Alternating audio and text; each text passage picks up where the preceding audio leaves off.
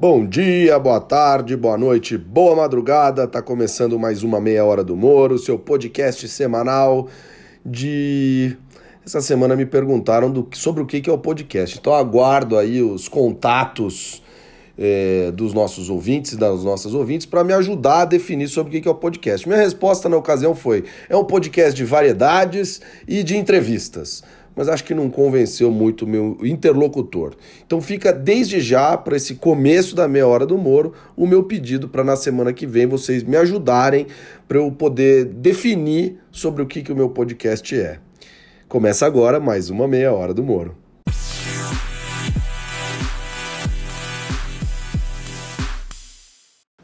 Olha, então depois desse pedido, nessa semana, meia hora do Moro, traz mais uma vez o quadro Pílulas para o Seu Dinheiro. Meu grande amigo Bruno Mota vai falar um pouquinho com a gente daqui a pouco sobre isso.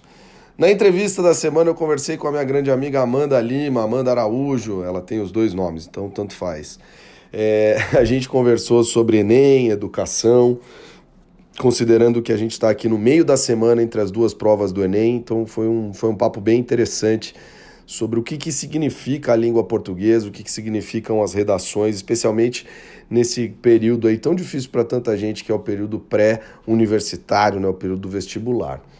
É, o radar do esporte dessa semana é um radar do esporte muito especial, considerando que essa semana tem um dos maiores clássicos do futebol brasileiro. O grande jogo entre Guarani e Ponte Preta, os dois times se enfrentam no estádio Brinco de Ouro da Princesa, sábado, dia 9 de novembro, às quatro e meia da tarde. Eu, como todos sabem, sou um torcedor do Guarani desde pequenininho, sou um torcedor roxo do Guarani. Eu gosto da expressão roxo, apesar de Guarani ser verde e tal. Eu sou um torcedor muito interessado no Guarani. Morando longe é um pouco mais difícil, mas é, eu gosto de contar essa história. Uma das, a, a, das poucas vezes talvez não sejam tão poucas assim, mas das vezes que eu chorei pelo esporte, pelo, pelo futebol, as que mais eu me recordo foram, foram com o Guarani. E então acho que por isso o radar do esporte dessa semana tem que tratar disso. O Momento Viajaria vai falar um pouquinho de uma cidade muito, muito, muito bacana que eu conheci eh, na Tailândia, que é a cidade de Chiang Mai é, não só pelas companhias que, que eu tive por lá, mas também pelo grande número de atividades possíveis na cidade. Né? Um, é um lugar muito bacana, mas daqui a pouco eu falo mais disso. E finalmente, nosso Minuto do Moro Bueno, que começa agora.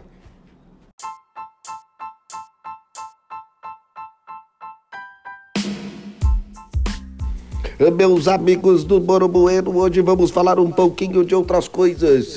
Ao contrário da política internacional que tem sido presença constante no Minuto do Moro Bueno, hoje vamos falar do showbiz. Começando pelo fato de que Rafa Witt fez tatuagem no pé da filha com Tata Werneck em seu braço. Além disso, o nosso querido Luciano Hang, o grande velho da van, boicota a Globo. Mas alguém já viu uma propaganda dele na Globo? Nunca vimos. Além disso, já a gente fala falando que no final de A Dona do Pedaço Chiclete será o assassino de Camilo. E no mesmo tempo, Vivi Guedes, vivida por Paola Oliveira na novela, saiu como capa de uma revista de verdade? Como assim, meus amigos? Não deu para entender ao certo o que está acontecendo em tudo isso. Seguindo no showbiz, Andréia, ex-mulher de Carlos Alberto de Nóbrega, foi eliminada com apenas 37,17% da Fazenda. Thaís recebeu 62% dos votos de segue no reality show. Acompanhemos a Fazenda. Um grande abraço. É, o Moro Bueno hoje trouxe coisas um pouco diferentes, né? Não falou de esporte, não falou da política, não falou da política internacional. Acho que ele até pensou em falar um pouquinho da mudança da Libertadores, da final da Libertadores para Lima pensou um pouquinho em reclamar do ministro Marco Aurélio, que na verdade reclamou que não foi que foi chamado por você lá no, no nosso Supremo Tribunal Federal, mas preferiu falar da fazenda mesmo, é uma coisa popular, uma coisa que atinge muita gente, a cultura, a vida das pessoas que estão confinadas lá, tomando conta de lhama e, e, e sendo comandados pelo grande Marcos Mion da época dos piores clipes do mundo. É, gente, vamos agora para o Pílulas para o Seu Dinheiro. Hoje eu trouxe o meu grande amigo Bruno Mota. Ele fala um pouquinho é, de como você pode tomar cuidado com quem está investindo o seu dinheiro.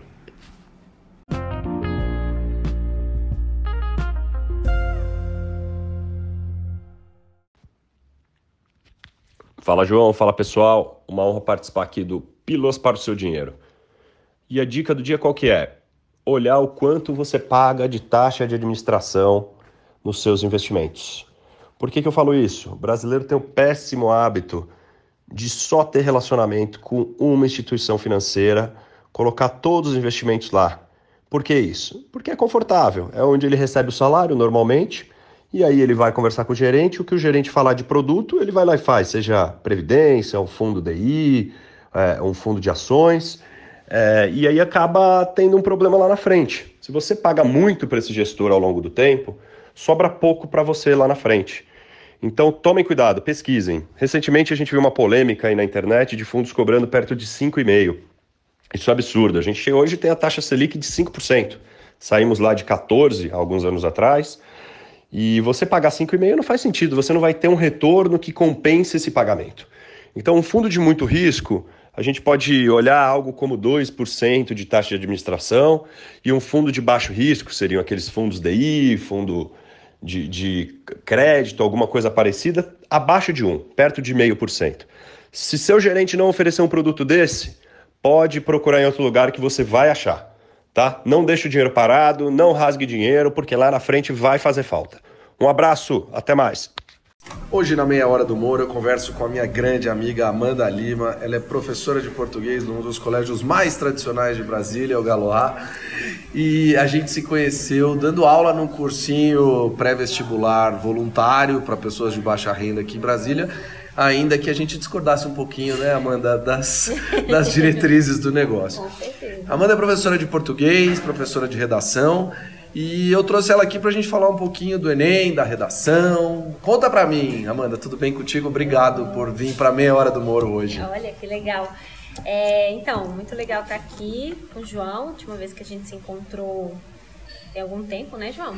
E... Acho que foi no casamento da Jaque Pri. Foi, beijo para vocês, meninas. Verdade, estão lá na China.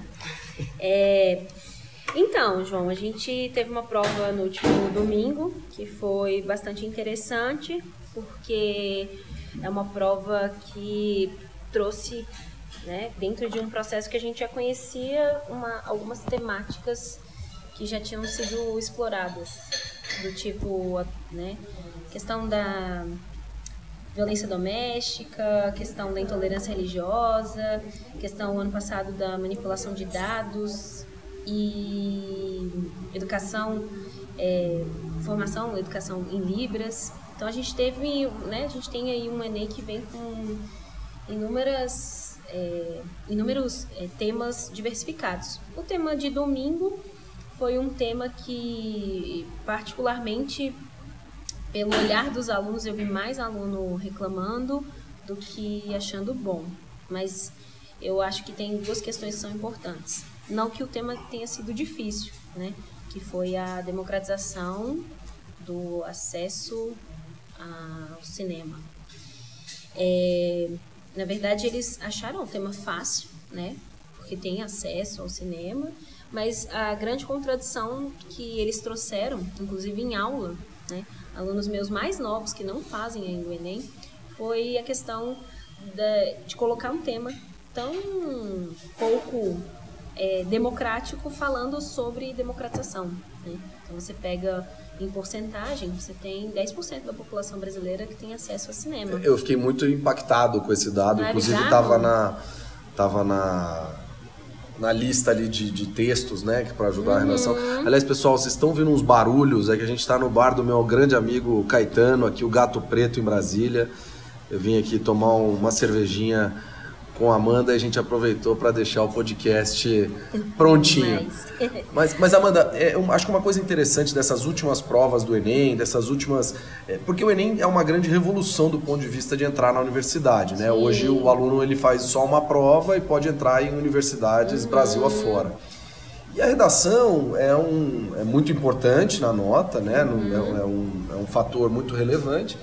E eu acho que é, com, com, essa, com o advento aí do novo governo ficou sempre aquela dúvida se se os temas iam ser ideologizados e tal. Acho que isso, pelo menos nessa primeira prova, não aconteceu, né? É, é eu adoro essa nomenclatura, né? Das ideologias dentro das questões, sendo que tudo é ideológico, né? Bakhtin já dizia, né? O signo linguístico é ideológico. Então, o que é essa definição de ideologia? Mas é, eu imaginava um tema realmente bem tranquilo, né? É, me perguntaram assim, pessoalmente, eu acho que sempre falar sobre cultura e arte dentro de um país que investe pouco em cultura e arte é sempre muito revolucionário por si só. Mas ah, é muito contraditório, né? Porque você tem um governo que fez cortes gigantescos, né? A Cine teve o maior corte dela esse ano. A gente teve um monte de editais é, que foram barrados, né? De é, é, temáticas LGBT, que e é um monte de letras, assim, é, eu sempre evito. Eu sempre erro, difícil. mas enfim. E a gente teve essa semana a, a, audiência pública sobre censura no STF, com um monte de artistas, né? Então, isso também é bastante interessante, porque é um tema que ele por si só já trazia dentro dele as contradições do próprio governo, né?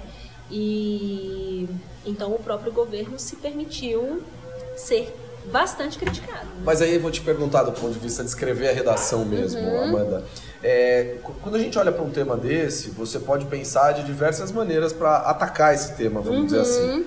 Tem uma forma que a gente pode dizer que é mais à esquerda, mais à direita, dizer que no fundo, no fundo, enfim, esse tema talvez não tenha exatamente tantas opções assim, mas numa redação, quando você vai escrever, no fundo, no fundo, não importa muito qual argumento que você está escrevendo, o que importa é como você sustenta. Exato. Ou não é bem por aí? Não, é completamente por aí. É uma pergunta que eu tenho frequentemente em sala, em cursinho, né? É, ah, professora, mas e se quem estiver corrigindo a minha prova é, pensar diferente de mim. Eu falei, gente, mas o mundo é composto dessas pessoas, porque quem corrige sua prova é uma pessoa, não é uma máquina ainda, né? E ela tem as suas construções sociais, suas percepções, e ela pode discordar de você. O que não tem nada a ver com perceber como o seu argumento é falho, né? Eu sempre costumo falar de um tema que eu achei sensacional alguns anos atrás, que perguntava se o impeachment tinha sido golpe ou impeachment. E eu me lembro que na época eu trabalhava em um lugar e fiz uma, a gente fez uma simulação, é, até com o professor Alain, para o professor Alain estiver ouvindo esse podcast, um beijo. Um grande amigo meu, fizemos uma simulação com os alunos exatamente falando sobre impeachment ou golpe. E o que era mais interessante, porque a gente colocou quem era a favor do impeachment como defendendo que era golpe, quem era a favor do golpe, era, que era golpe, que era impeachment. Muito exatamente para testar as habilidades deles de é, raciocínio e argumentação. Porque é. a gente não pode se basear só em opiniões. Eu acho que a gente vem sendo devastado por uma forma, um formato, um construto mental de ah não, se eu acredito, então isso é verdade. É, né? verdade, é, é bem por isso aí mesmo. É, isso é muito dessa pós-verdade. E aí com essa vem, né? O questionamento da terra, vem aí o questionamento da vacina, né? A Unicamp já abordou isso há dois anos, se não me engano, três anos atrás, né? Colocou o tema da pós-verdade na sua redação, exatamente pela polêmica que né, traz esse tipo de, de definição né, que a gente tem. É, no fundo, no fundo, é, é completamente relevante se for impeachment ou golpe, basta você conseguir defendê-lo. É maravilhoso esse exercício exatamente. que você fez com seus alunos, Amanda, é, é muito legal. É, Amanda, é, e eu gostei dessa, dessa chamada para dois pontos de vista, porque eu vou para o radar do esporte agora. Daqui a pouco a gente volta para falar um pouco mais de educação, é, porque o radar do esporte dessa semana eu trago o grande derby campineiro que opõe duas forças na cidade. Hum, eita. Daqui a pouco a gente volta. Beleza.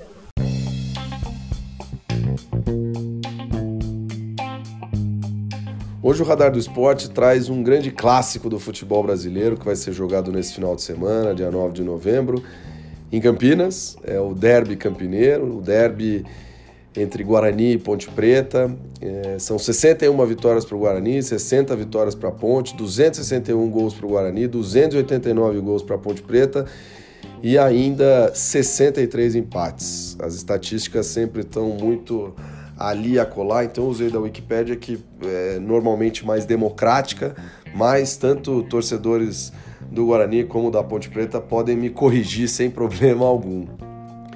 Eu tenho como muito especial o derby campineiro. Derby é uma palavra italiana é, que é usada para é, descrever confrontos entre equipes da mesma cidade. E no Brasil ela é muito usada no derby de Campinas e um pouco usada no derby de São Paulo, que é entre Corinthians e Palmeiras. Isso pelo fato de que em São Paulo também tem o São Paulo, né? Então fica uma coisa não tão, é, não tão é, utilizada mesmo, né? Então é, derby é o nome usado para o jogo entre Guarani e Ponte Preta.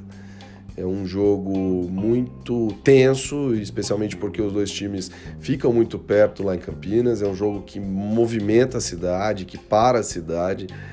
É um jogo que eu já tive o prazer de assistir algumas vezes. Já assisti vitórias do Guarani, já assisti vitórias da Ponte Preta, já assisti empates. Teve um jogo no Moisés Lucarelli certa vez que acabou 0 a 0 e o árbitro da época era o Paulo César de Oliveira, que hoje até trabalha na Rede Globo, na central do apito. E ele apitou mais de 100 faltas na partida para você ver aí como é, é uma questão super disputada, né? Aquela coisa, sempre o futebol nem sempre é o mais bonito jogado, é, é, muitas vezes é uma tensão muito grande. Eu me lembro de alguns derbys eu lembro de um, inclusive, que teve uma situação muito triste no Brinco de Ouro. O jogo foi numa segunda-feira por causa das eleições e uma grade da torcida visitante caiu, né? Onde estava a torcida Ponte Preta no gol do placar no Brinco de Ouro. É, felizmente ninguém, ninguém se feriu gravemente. É, nem me lembro o resultado desse jogo, mas enfim, são memórias, né? Lembro também a última partida do Amoroso pelo Guarani. O jogo foi 2 a 2 no Brinco de Ouro. O Amoroso fez um belíssimo gol debaixo de muita, muita chuva em Campinas naquele dia. E eu costumo dizer, eu tô, tô, alongando um pouquinho o radar do esporte dessa semana, que o Guarani não vive sem a ponte, a ponte não vive sem o Guarani. Os grandes momentos da história dos dois clubes foram momentos nos quais é, os dois clubes estiveram bem, seja no final da década de 70, com os vices-campeonatos paulistas da Ponte Preta, com o título brasileiro do Guarani, seja no final dos anos 90, que os dois times chegaram às quartas de final. Eu lembro que a Placar chegou a fazer uma capa dizendo que Campinas era a capital do futebol. Isso tudo para dizer, gente, que futebol, no fundo, no fundo, é entretenimento. É claro que é legal brincar com o amiguinho, brincar com o colega, mas no fundo, no fundo, a gente tem que levar isso de uma forma leve, de uma forma tranquila. Então, que vença o melhor, o melhor vai vestir verde no sábado. É, mas, mas é isso, eu acho que é muito importante que a gente não leve é, essa rivalidade do campo para fora dele, né? Não são nossos inimigos, são nossos rivais dentro do campo. Isso vale para qualquer clássico, Grenal, Cruzeiro Atlético, é, enfim, outros grandes clássicos do futebol brasileiro. É, fica aqui meu, meu abraço para todos os torcedores da Ponte, para obviamente todos os torcedores do Guarani. E na semana que vem eu, eu vou pedir que, um, que o torcedor do time vencedor deixe uma palavrinha aqui na meia hora do Moro. Espero que seja um torcedor do Guarani. Voltando aqui com a Amanda, a gente a gente estava até discutindo um pouquinho antes, né, Amanda, de como, de como a matéria redação e língua portuguesa são fundamentais para toda, para toda a formação do estudante, para toda a educação brasileira. Afinal, todas as matérias, todos as, todo o ensino é feito em língua portuguesa. Uhum. Então é muito importante você saber interpretar texto, seja para resolver uma questão de matemática, seja para ler um livro de história, seja para qualquer coisa nesse sentido.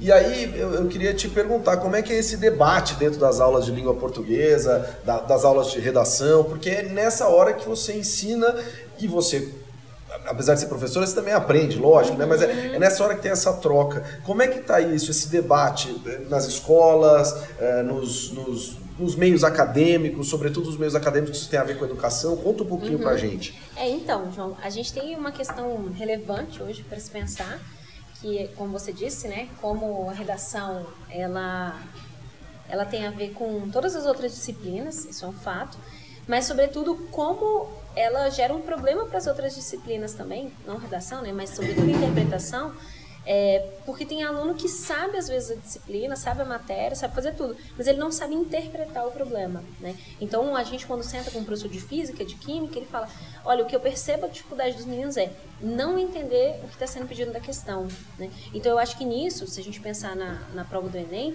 ela é uma prova super interpretativa em todas as suas áreas, e isso é muito importante, porque a, a gente saiu já dessa ideia, né? A, a, percepção de habilidades e competências do Enem, é, é, ela faz com que a gente tenha muito mais preocupação hoje como é que isso vai ser feito, né, pelo aluno, né? Então a nova base, né, a, a nova base, a BNCC, né, Base Nacional Comum Curricular. O objetivo dela, inclusive, é falar desse fazer, pôr a mão na massa, porque muitas vezes a gente acaba não é, teorizando muito, mas não levando o aluno na hora dessa prática, fica super complicado, né? Então ele não entende, ele entende todo o raciocínio quando é colocado no quadro, o professor faz, executa. Na hora que ele vai executar uma, uma dificuldade muito grande. A conta é fácil fazer, o duro é saber por onde começar, é, né? Muitas vezes exatamente, isso. É, exatamente. Eu, eu, eu até estou acompanhando um pouco o vestibular esse ano, minha prima Gabi. Um beijo para você, Gabi tá prestando vestibular e, e, às vezes é isso, né? O meu vestibular faz tempo e tal, mas eu, eu né, ainda lembro alguma coisinha, então ela, pô, me ajuda aqui e tal. Às vezes era meio isso, era, Gabi, uhum. mas vamos entender a questão, porque é importante entender uhum. a questão, saber se o número tal, não sei o que lá, uhum. beleza, mas é importante saber o que, que ela tá perguntando. Porque se não souber o que está perguntando, você não consegue chegar lá no final. Sim, né? sim. E não, e não vai fazer nem sentido para tua cabeça por que, que você está estudando aquilo, né? Que é a nossa, dentro da língua portuguesa, a nossa grande questão, né? Por que, que é tão importante estudar variação linguística? Porque foi-se o tempo de se imaginar a língua como sendo um compêndio, né? de regras gramaticais, claro. né? Elas são importantes e ninguém aqui está desprezando é, as regras gramaticais, mas a gente também tem que entender que língua está, ela está se movimentando, ela vai ter as suas é, as suas especificidades, dependendo do uso, dependendo do contexto, e isso vai mudar completamente. Mas né? aí eu gostei da gente ir para esse, esse lado, agora da, da, da, da Amanda é, da língua portuguesa, da linguística e tal. Hoje a gente tem muito preconceito linguístico no Brasil, né? Gostei Nossa, do... demais, demais. Para todos os lados. E como é que a gente combate isso, Amanda? Eu acho que vem de uma, eu acho que vem de uma formação mesmo nossa, né? Primeiro, de achar que língua portuguesa é gramática, né? E aí você despreza todo o resto. Então eu sempre costumo dizer que não é. Se língua fosse gramática, a gente nunca teria, eu pelo menos nunca teria estudado letras, que é um curso incrível que vai falar exatamente dessa dimensão linguística, né? E é tão interessante porque quando isso é passado para os meninos em sala, é muito mais realístico. De novo, né? A gente está tentando criar uma educação que se aproxime da realidade das pessoas. Né? Porque senão a gente cria uma educação para ser simplesmente contemplada. Né? Isso é bem freiriano, mas é uma coisa que de fato muda né? as, as perspectivas, que é justamente você tentar aproximar aquilo que você está ensinando para quem está aprendendo, né? Claro. E vai ter uma troca ali, né, dialética e tudo, mas eu acho que isso é, é sobretudo importante. Entendi. E, e hoje é, é, engraçado essa questão do preconceito linguístico, porque por um lado as pessoas tendem a admirar muito quem está falando corretamente, tendem a fazer muito uhum. isso.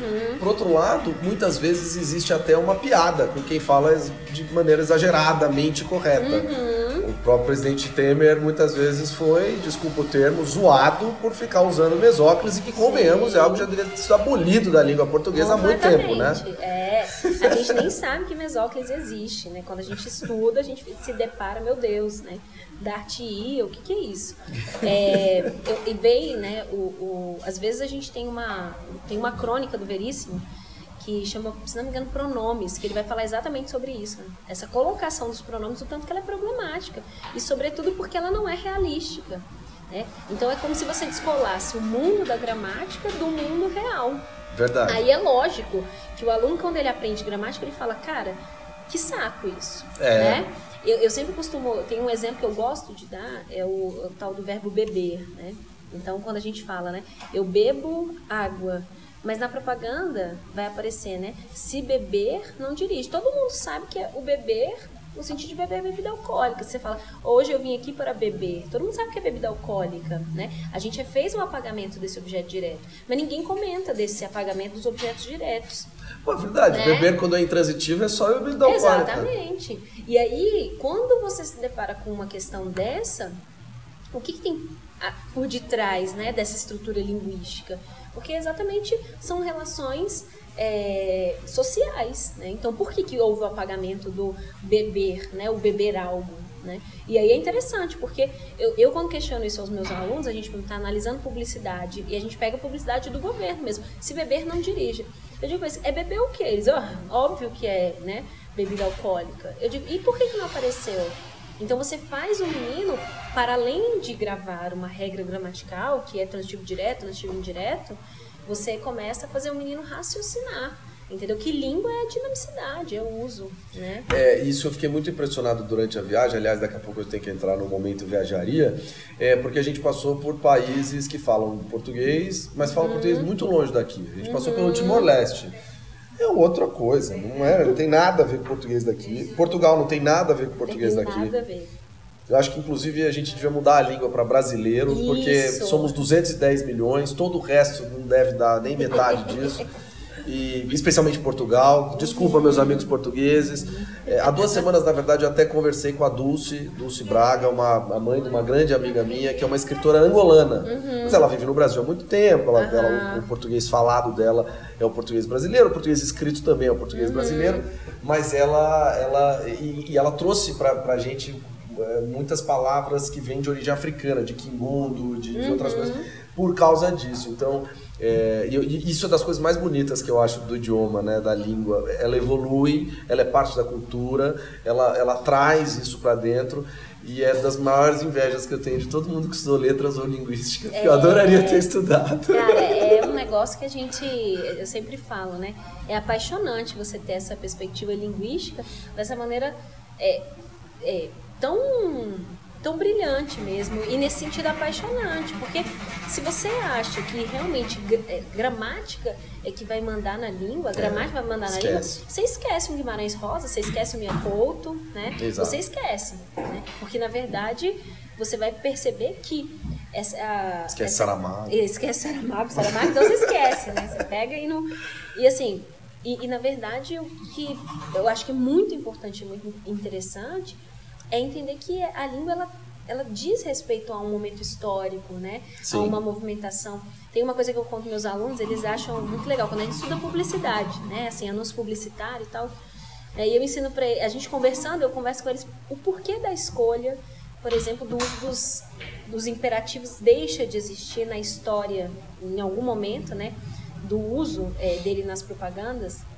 Então você tem propagandas como da Caixa, né? Vem pra Caixa você também, faz um 21, pra quem já é um pouco mais velho, tipo a gente, a gente lembra do 21, né? Então não é façam 21, né? Venha para a Caixa. E aí eles começam a entender que esse indicativo entra no lugar do imperativo, lá do compre batom, né? Exatamente porque ele é muito mais convidativo. É verdade. Então, se ele é mais convidativo, ele vai ter um efeito nas pessoas diferente, né? E aí é muito legal, porque isso está para além de explicar a regra gramatical da formação do imperativo ou do indicativo. né? Isso é a língua dentro da sua propriedade, que eu acho que é a mais bonita, né? E É, viva. vezes- Isso, viva. E viva. Então agora eu vou, vou adaptar esse imperativo e vou falar para vocês. Vem pro momento viajaria.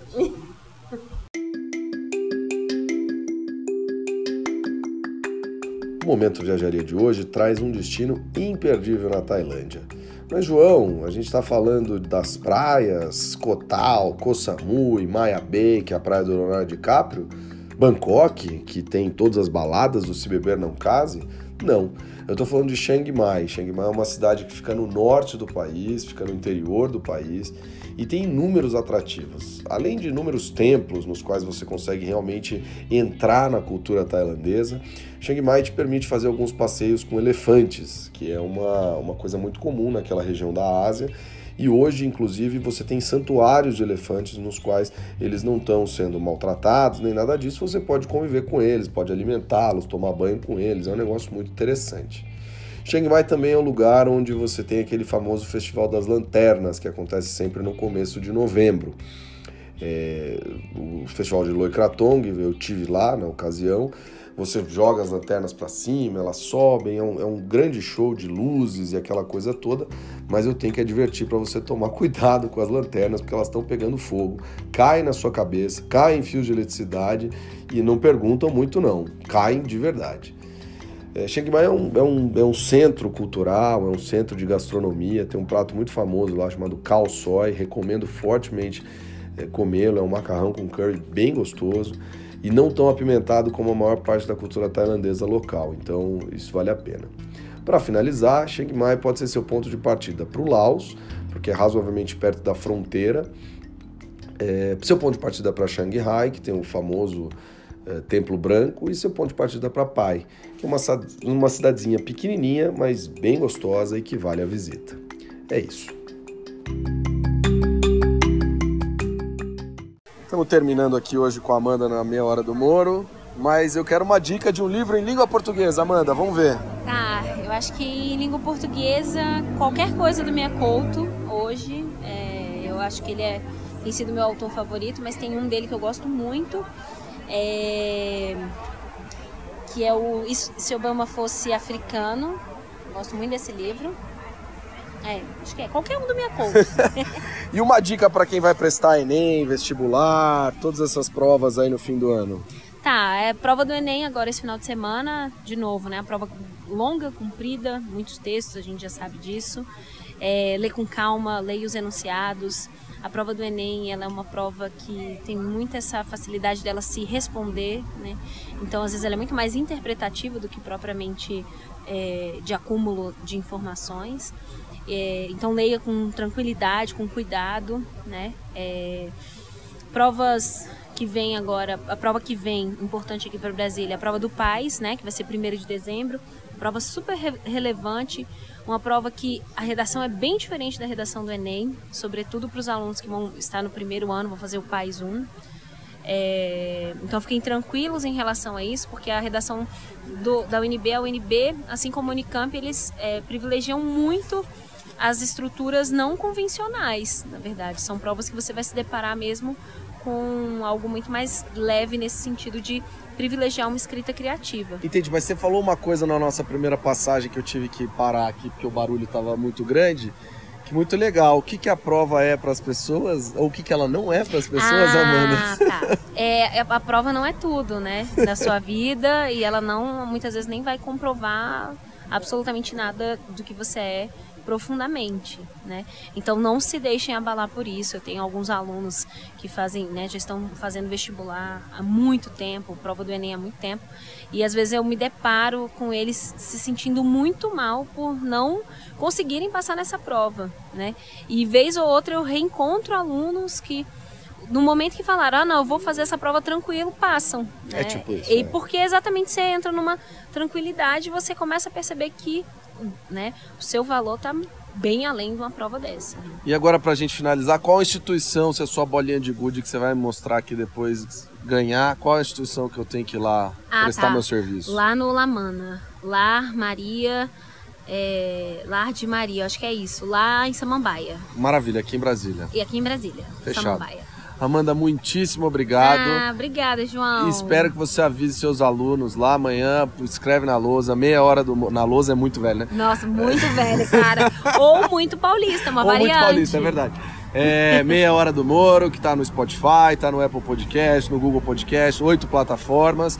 E brigadão, brigadão ah, mesmo. Obrigada, João. Gostei, gostei muito. E ó, só avisar, o ano que vem a gente tá com um podcast de redação né? A gente está montando ainda como é que vai ser essa estrutura para entrar em 2020, é, exatamente para divulgar uma redação um pouquinho diferente dos moldes, dessa maneira é, talvez uniforme de se escrever, ou até mesmo com uma fórmula, né?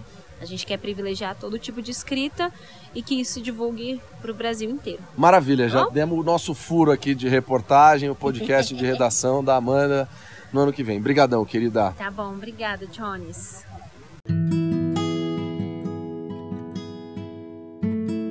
E o que mais você precisa saber essa semana? Bom, se você está em São Paulo, acho que a primeira coisa que eu diria para você fazer é que no sábado, a partir do meio-dia, ali na região do Parque do Ibirapuera, do Obelisco, aquela coisa toda, vai ter o chamado Senna Day Experience Heineken, não sei bem o nome completo, mas que vai trazer carros da época do Senna para andar pelas ruas de São Paulo. Então é um programa muito diferente, muito bacana. Se você gosta de Fórmula 1, se você gosta do Senna, acho que vale assistir e acompanhar essa, esse evento ali na região do Parque do Ibirapuera. Além disso, o que mais você precisa saber essa semana? Você precisa saber que a Meia Hora do Moro está em oito plataformas diferentes, entre elas o Spotify, o Apple Podcast, o Google Podcast, o próprio Anchor. Você precisa saber que a Meia Hora do Moro está no Instagram, arroba Meia Hora do Moro. Tá a cara do Marcos lá da semana passada, tá lá. Você, a última postagem do feed é a cara do Marcos, nosso convidado da semana passada.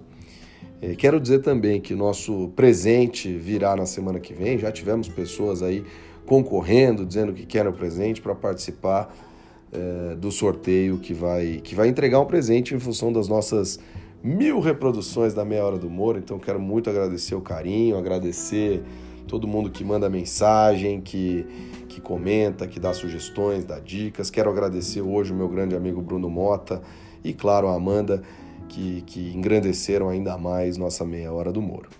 Meu tchau hoje vai ser em Guarani, para ver se eu dou uma ajudada para o meu bugre nessa partida dificílima que teremos no sábado. Maitei Parra.